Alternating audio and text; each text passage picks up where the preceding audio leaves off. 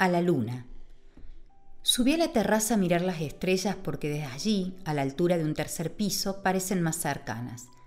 Me senté sobre el banquito de cemento que hace las veces de muro y macetero, y de banco.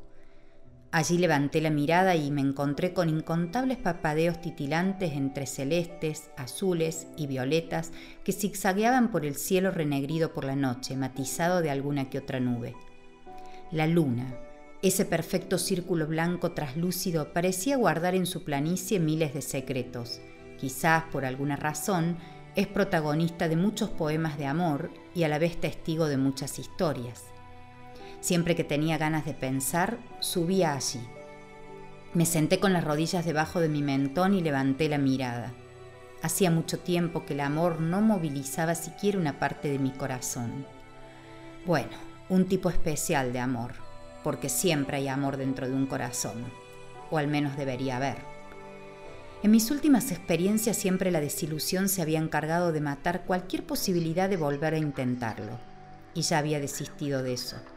Tomé un sorbo de mi refresco de pomelo y luego otro, otro más, hasta que se acabó el líquido de mi copa y los deseos de seguir mirando hacia arriba. Quizás alguna vez la luna, de tanto observarme, se daría cuenta de mis deseos de hallar nuevamente un gran amor. Bajé las escaleras del patio, entre las azaleas y la enamorada del sol que obviamente en ese momento tan nocturno dormía plácidamente. Hasta una planta había enamorada.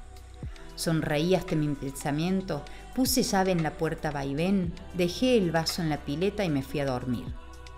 Tirada boca arriba en mi cama, imaginé el cielo, sus estrellas titilando y la luna redonda perfecta e implacable.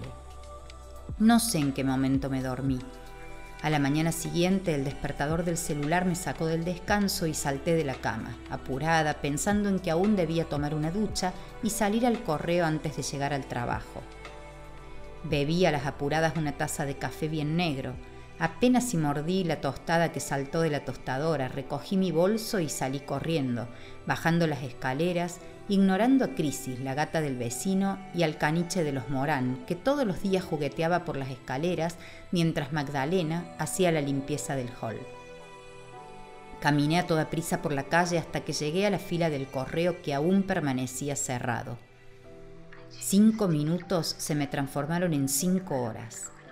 Entré, envié la correspondencia y nuevamente salí corriendo hasta el trabajo.